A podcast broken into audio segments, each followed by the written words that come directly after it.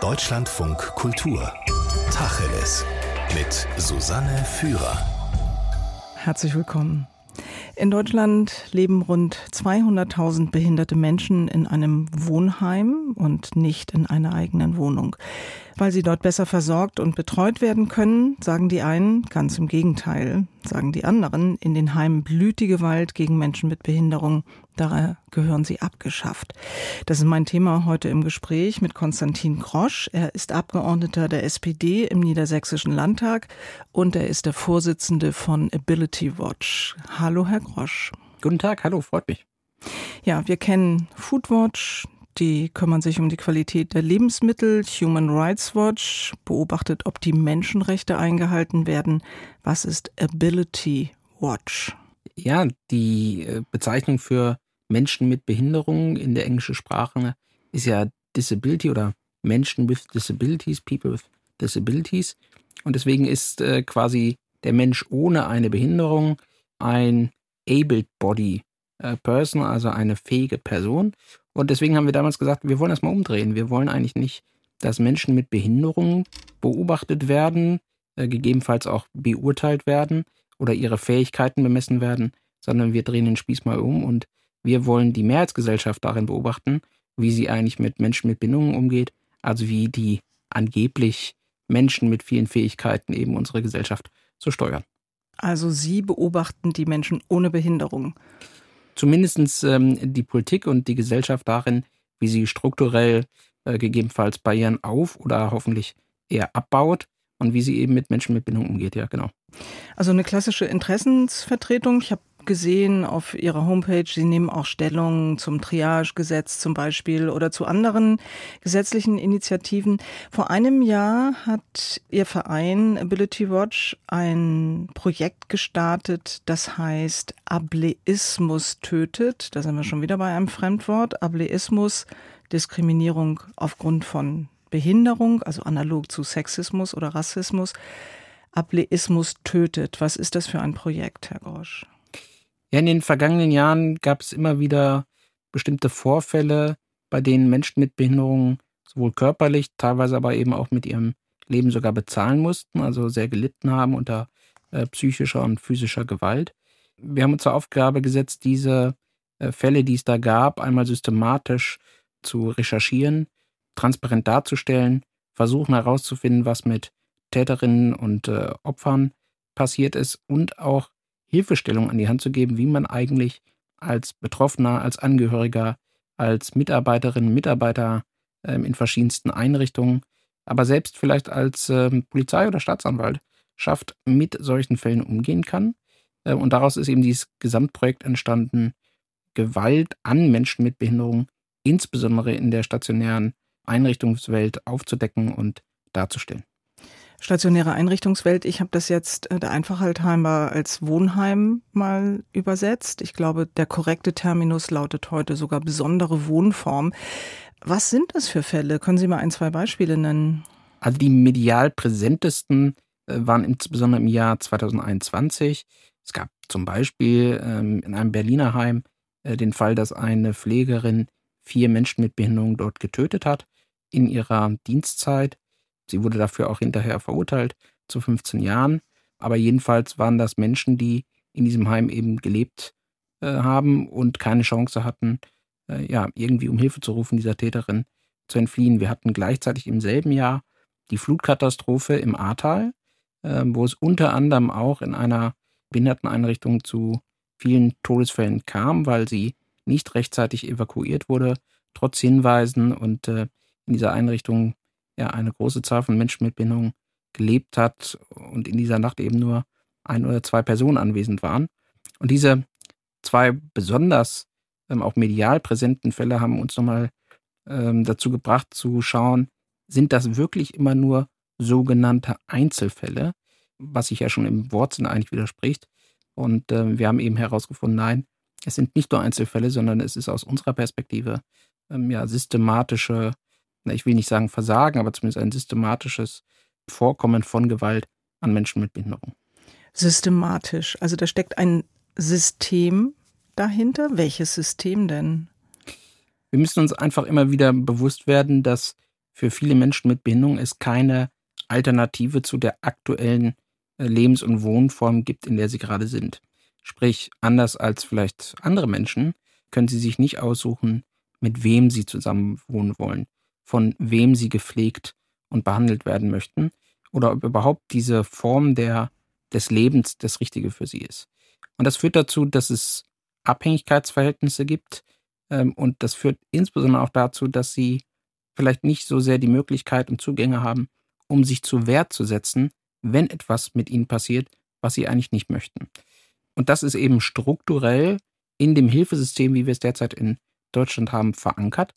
Und unsere Haltung und Meinung ist eben, dass es dazu Alternativen braucht, die zugänglich sind, wo auch Menschen mit Behinderung frühzeitig und von Anfang an die Möglichkeit haben, Alternativen kennenzulernen und nicht erst dann, wenn sie durch irgendwelche Hierarchien und Staffeleien an Fähigkeitsbewertung oder wie auch immer gegangen sind. Ich habe mir dieses Projekt ein bisschen angeguckt. Ableismus tötet, also ein, eigentlich ein klassisches journalistisches Rechercheprojekt, könnte man auch sagen. Bisschen traurig, dass nicht die klassischen Medien da selbst drauf gekommen sind. Das hat ergeben, dass in den letzten zwölf Jahren es in 41 verschiedenen Einrichtungen 217 Betroffene von Gewalt gegeben hat. Sie haben jetzt gerade schon gesagt, das sind keine Einzelfälle. Was Sie gesagt haben, Herr Grosch, als Begründung, da haben Sie sozusagen das System jetzt genommen und begründet, warum Sie das System schlecht finden. Aber ich habe noch nicht verstanden, warum das notwendigerweise dazu führt, dass Gewalt gegen Menschen mit Behinderung ausgeübt wird. Und das ist gar nicht etwas, was nur auf Einrichtungen von Menschen mit Behinderung zutrifft, sondern wir haben immer dort, wo es äh, Machthierarchien äh, gibt, wo es Abhängigkeitsverhältnisse gibt, machen wir es der Gewalt relativ leicht, weil es keine Möglichkeit der betroffenen Person gibt, sich daraus zu entziehen, gegebenenfalls sich Hilfe zu holen. Und das ist gerade bei Menschen mit Behinderung natürlich eine äh, ganz besonders große Schwierigkeit, weil sie eben in diesen Einrichtungen äh, nicht zwangsläufig von außen Unterstützung erfahren, weil sie sie selber sich nicht organisieren können, weil sie sich dem einfach nicht entziehen können. Ähm, das heißt nicht, und das möchte ich auch gleich am Anfang unseres Gesprächs hier ähm, darstellen, dass wir allen Menschen, die in Einrichtungen wohnen, unterstellen, dass sie gewalttätig sind oder irgendwie anders mit Menschen mit Bindung in irgendeiner Art und Weise böswillig umgehen, sondern es schafft einfach Voraussetzungen, in denen äh, Gewalt einfacher passieren kann. Und wir reden nicht nur über rein körperliche Gewalt, sondern natürlich ist auch äh, das Einschränken der Lebensmöglichkeiten ähm, auch eine Art von psychischer Gewalt. Insbesondere müssen sie sich hineinversetzen in die Lage, wenn sie ein Mensch sind, der überhaupt nicht mehr die Möglichkeit hat, über den Lebensalltag zu bestimmen. Das heißt, sie haben Routinen, denen sie unterworfen sind. Sie können sich nicht aussuchen, im Zweifelsfall, ähm, wer ihnen morgens aus dem Bett heraushilft, sie in die Dusche bringt und morgens auf, äh, abends wieder ins Bett bringt. Und das begünstigt äh, Fälle von Gewalt. Und deswegen kommen wir zu dem Schluss, dass das am Ende eine strukturelle Frage ist. Es gibt in Deutschland rund acht Millionen Menschen, die als schwerbehindert gelten. Knapp 200.000 leben, wie gesagt, in, in Heimen. Nun ist ja das Wort behindert, sogar noch schwerbehindert, ein ziemlich weiter Begriff. Mein Vater hatte eine Unterschenkelamputation, damit galt er als schwerbehindert, aber niemand wäre auf die Idee gekommen, dass er in ein Heim gehört. Wer lebt denn in diesen Heimen? Wer sind diese 200.000 Menschen?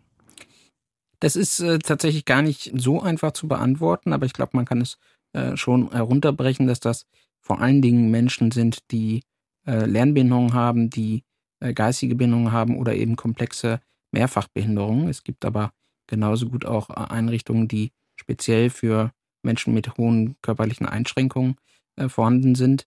Es ist aber vor allen Dingen für die Menschen auch, die eine Behinderung sehr frühzeitig im Leben erworben haben und äh, deswegen nicht schon ein familiäres Netzwerk oder ein anderes Auffangnetz haben, in dem sie dann, wenn sie ihre Behinderung erhalten, ähm, zurückfallen können. Deswegen muss man sich, und das gehört zu dieser systematischen Frage, unbedingt dazu, den Lebensweg von vielen dieser Menschen anschauen. Viele von ihnen sind vorher zum Beispiel in Fördereinrichtungen, also in Förderschulen gewesen haben keinen Zugang zum allgemeinen Arbeitsmarkt, sind also in Werkstätten beispielsweise. Das heißt, sie sind immer wieder in diesen System, wo von außen wenig reingeschaut wird, wo sie Abhängigkeiten haben und nicht ähm, ja, selbst bestimmen können, wie eigentlich ihr Lebensweg äh, vonstatten gehen soll. Und das ist unter anderem eines der Probleme, dass wir zu wenig Blicktiefe von außen in dieses Thema reinbekommen.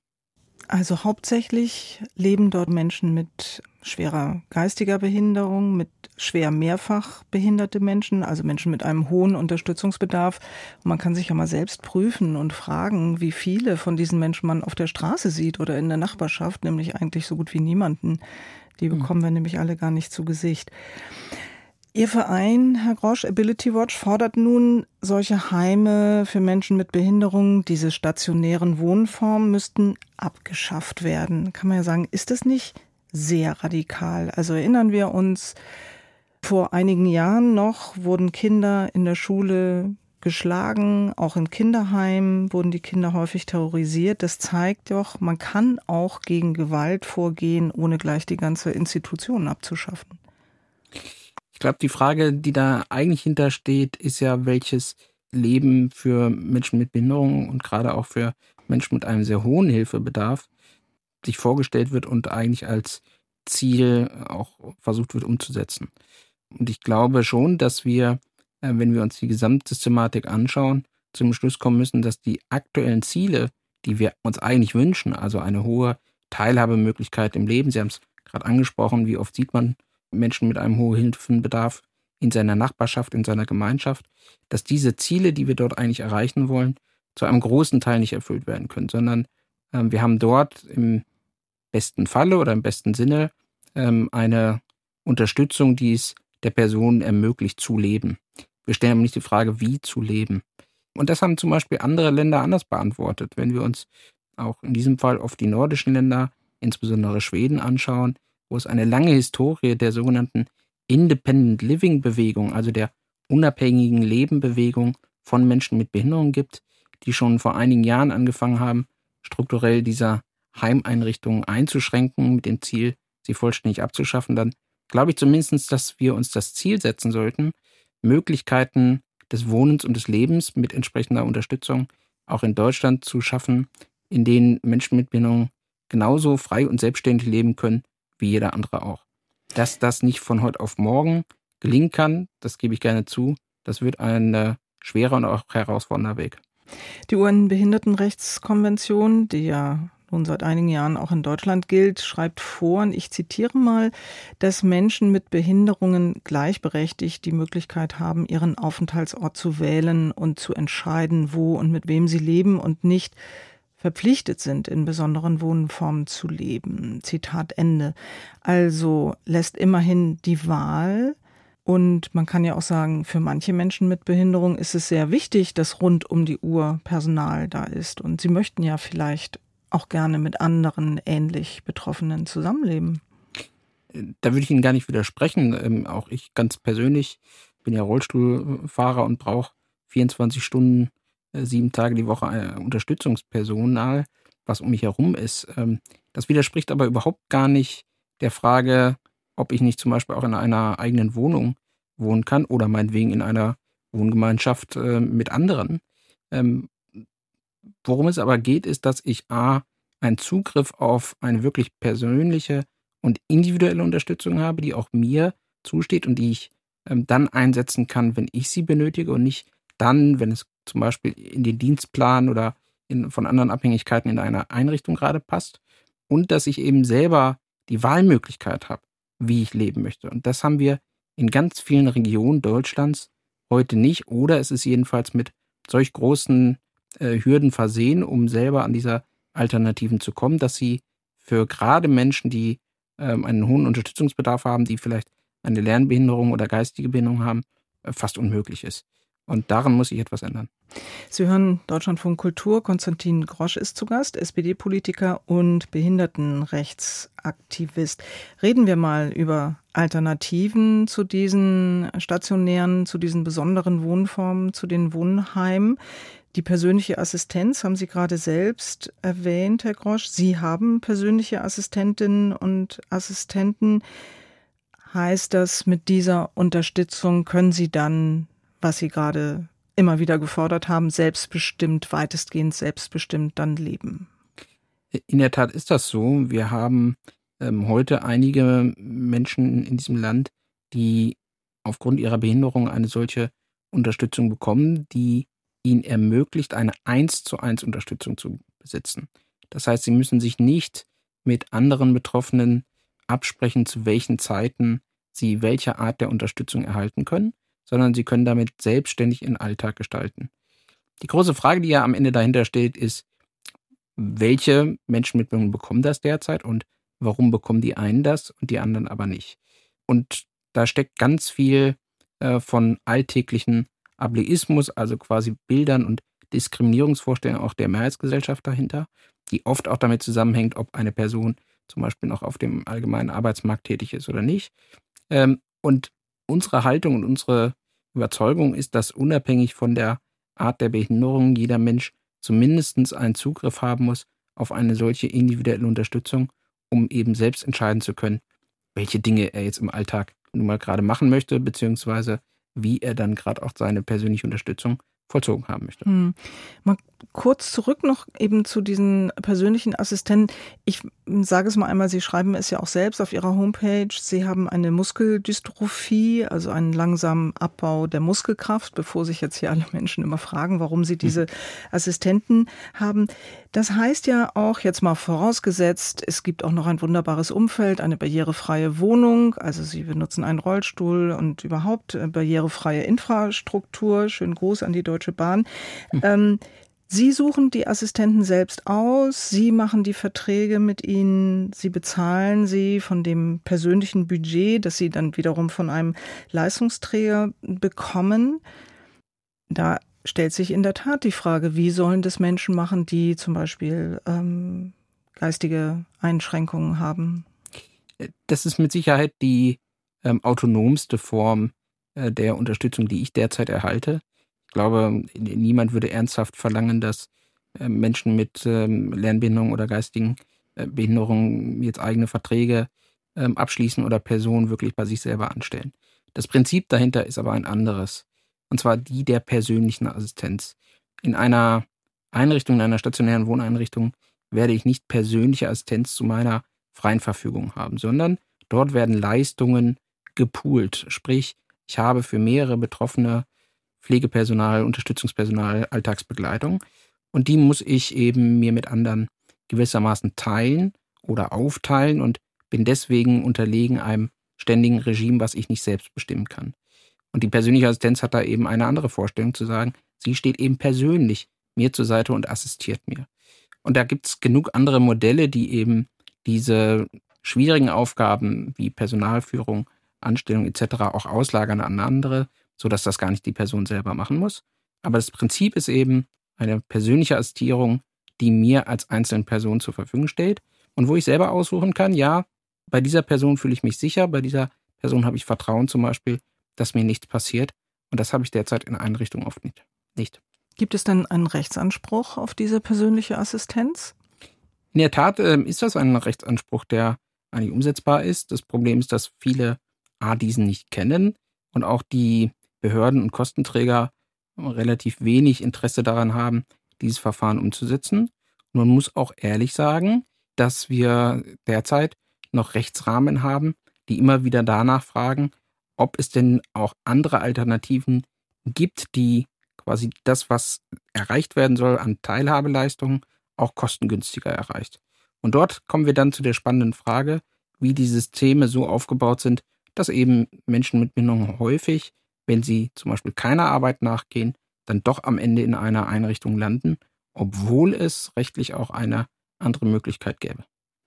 Eine andere Alternative zu Einrichtungen äh, wird häufig genannt Wohngruppen oder auch Wohngemeinschaften. Da könnten, müssten wahrscheinlich dann auch häufig Pflegerinnen arbeiten zur Unterstützung der Bewohner. Was wäre dann der Hauptunterschied zu einem Wohnheim, dass die Gruppen kleiner sind, dass man mehr in einem Wohnumfeld lebt, wo auch viele, viele Menschen ohne Behinderung leben? Was macht die besser, die Wohngruppe? Das sind zweierlei Dinge, die vorderst zu nennen sind. Das eine ist mit Sicherheit die Frage, um wie viele Menschen ich mich kümmern muss als dort angestellte Betreuerin, Pflegerin oder Assistenzkraft, die eben in Wohngruppen, zumindest wenn sie gut gemacht sind, ähm, ein anderes Verhältnis haben als in einer anderen Einrichtung. Und vor allen Dingen, wir hätten damit ja überhaupt erstmal eine Alternative. Das müssen wir uns immer wieder bewusst werden lassen, dass es derzeit in vielen Regionen Deutschlands einen oder zwei Anbieter gibt von vollstationären Einrichtungen, wo wirklich alles dort vor Ort passiert, von alltäglicher Beschäftigung über gegebenenfalls Werkstattbesuche, Leben und Wohnen.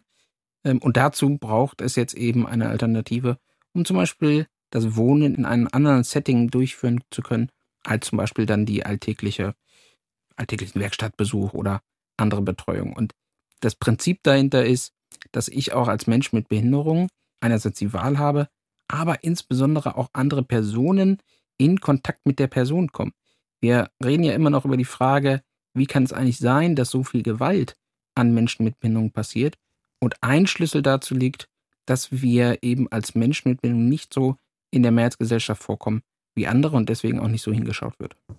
Naja, und wenn dort fünf Menschen mit Behinderung zusammenlegen, dann können die sich ja vielleicht auch einigen, wann sie zusammen zu Abend essen wollen beispielsweise. Und das wird nicht von der Heimleitung festgelegt. Oder was sie überhaupt essen zum Beispiel.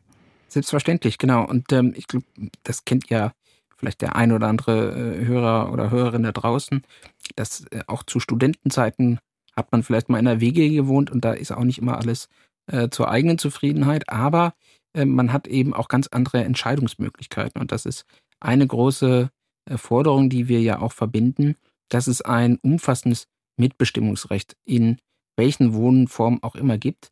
Und derzeit ist das eben oft schon organisatorisch nicht zu realisieren. Und da muss dann eben auch im Zweifelsfall der Gesetzgeber nachsteuern und sicherstellen, dass es diese Mitbestimmungsrechte gibt, aber eben auch, dass es Leitlinien gibt, die umgesetzt werden, um sie von Anfang an auch bei der Konzepterstellung schon mit einzubeziehen.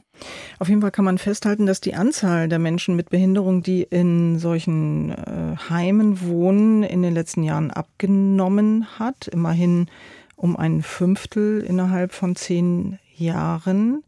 Allerdings ist das je nach Bundesland auch sehr verschieden. Herr Grosch, beiden Alternativen, also den kleinen Wohngruppen, die dann wahrscheinlich sehr häufig auch barrierefreie Wohnungen voraussetzen, wie auch der persönlichen Assistenz, ist gemeinsam, dass sie teuer sind, beziehungsweise teurer als die jetzigen Wohnheime. Und es kommt ja noch hinzu, Pflegepersonal wie auch Wohnungen sind jetzt schon Mangelware und von beidem bräuchte man dann deutlich mehr. Bei letzterem bin ich mir noch nicht einmal ganz so sicher. Ähm, wir verlieren derzeit Pflegekräfte, egal ob das jetzt in äh, der medizinischen Versorgung ist oder aber eben auch in der Behindertenhilfe. Deswegen, weil sie das Gefühl haben, nicht mehr dem Ziel ihrer eigentlichen Arbeit nachgehen zu können. Weil das eine zu hohe Arbeitsbelastung ist, weil sie ihre eigenen ethischen und moralischen Vorstellungen nicht mehr umsetzen können. Und ich glaube, dass das bei ganz vielen äh, der Beschäftigten in den Einrichtungen, die sich eigentlich sehr gerne mit den dortigen Bewohner außen, Bewohnerinnen auseinandersetzen wollen, um zu eruieren, wie kann man eigentlich ein, ein Leben gestalten, wo sie ihre eigene Teilhabe auch be bekommen und erhalten können, dass sie dazu nicht mehr kommen. Und wir verlieren sehr viele Menschen in diesem Berufszweig jedes Jahr aufgrund dieser Tatsache. Deswegen bin ich mir gar nicht mal so sicher, ob das hinterher äh, ein so großes Defizit ist, wenn wir langfristig mehr dieser Menschen auch in den Beruf halten können. Ich gebe Ihnen aber recht, selbstverständlich kostet Teilhabe Geld. Wenn wir das aber ernst meinen, was wir zum Beispiel in der UN-Behindertenrechtskonvention als Deutschland unterzeichnet haben oder was auch das Institut für Menschenrechte jedes Jahr wieder neuerlich anmahnt, wenn wir es damit wirklich ernst meinen, dann können wir diese Menschenrechtsfragen nicht hinterher am Kleingeld abzeilen, sondern dann müssen wir sagen, ja, hier geht es um das Leben von einzelnen Menschen und es geht im Zweifelsfall eben auch darum, Gewalt an diesen Menschen zu vermeiden und das muss uns dann als Gesellschaft auch etwas wert sein. Es ist mir noch etwas aufgefallen, als Mensch mit einer Behinderung oder auch als Angehöriger eines Menschen mit Behinderung ist eine Liebe zu Bürokratie und zu Formularen von sehr großem Vorteil. Mhm. Es ist ja schon eine sehr große Hürde herauszufinden, wer überhaupt zuständig ist. Vielleicht nehmen auch deswegen relativ wenige Menschen diese, glaube relativ junge Form der persönlichen Assistenz in Anspruch weil man gar nicht weiß, wer zahlt das jetzt? Die Eingliederungshilfe oder die Pflegeversicherung oder die Krankenkasse oder vielleicht doch das Integrationsamt, das Sozialamt oder das Versorgungsamt. Und ich habe noch nicht mal alle Leistungsträger genannt. Warum ist es so kompliziert, Herr Grosch? Steckt dahinter vielleicht auch ein System? Wir haben eine historische Verantwortungsdiffusion, will ich mal sagen.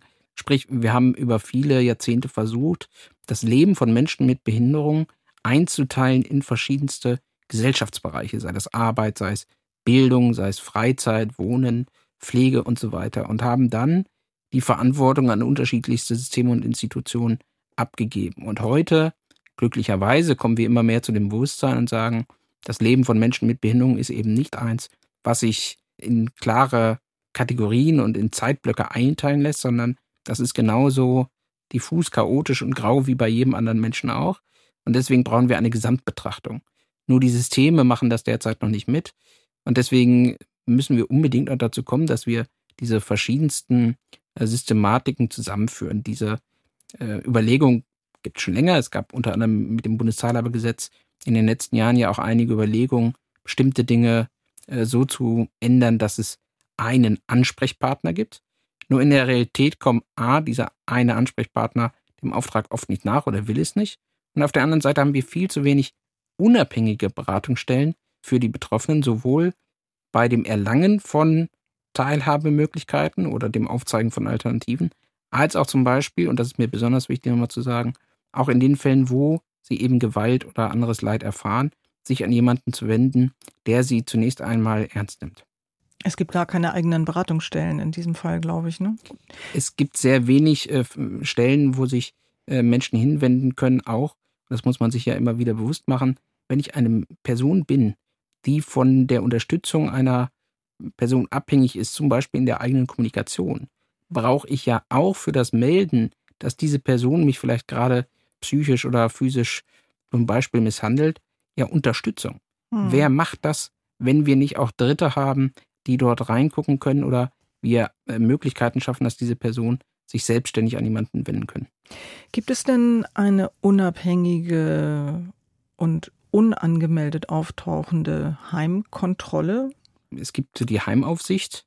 Allerdings ist das aus unserer Perspektive weder unabhängig, weil sie eben mit angesiedelt ist in den Häusern, die ja zum Beispiel auch die Leistung selber zahlen und deswegen gegebenenfalls gar kein Interesse daran haben, dass dort aufgedeckt wird, dass die Versorgung, die sie dort den Menschen zuteil werden lassen, nicht die richtige ist und B, ist sie vor allen Dingen immer angekündigt. Und äh, deswegen ist das aus unserer Perspektive natürlich überhaupt gar keine ähm, sinnvolle Sicher Sicherheitsmöglichkeit, um Gewalt zu verhindern.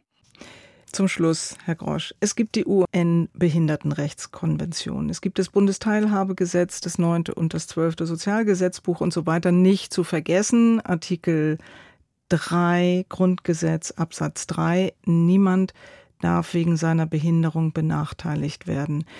All diese Ansprüche und Forderungen, die da formuliert werden, wunderbar. Aber wie gesagt, um das zu erfüllen, braucht es erstens Geld und zweitens Personal, was auch Geld kostet. Glauben Sie, dass die Gesellschaft wirklich bereit ist, das zu leisten?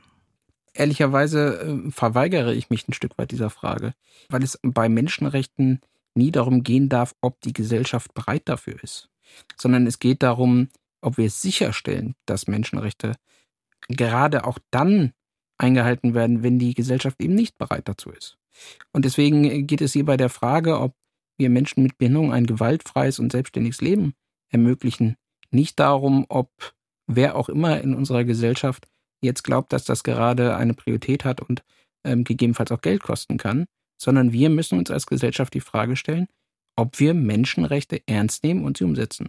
Und wenn das der Fall ist, dann ergeben sich daraus Konsequenzen, unter anderem, dass zumindest langfristig eigentlich ein Schluss sein muss mit geschlossenen Systemen, dass wir barrierefreien Wohnraum brauchen für alle und vor allen Dingen persönliche Unterstützung, die in verschiedenen Formen den Personen individuell zur Verfügung steht sagt Konstantin Grosch. Er ist Landtagsabgeordneter für die SPD in Niedersachsen und der Vorsitzende des Vereins Ability Watch. Wir haben das Interview vom 19. August heute noch einmal gesendet.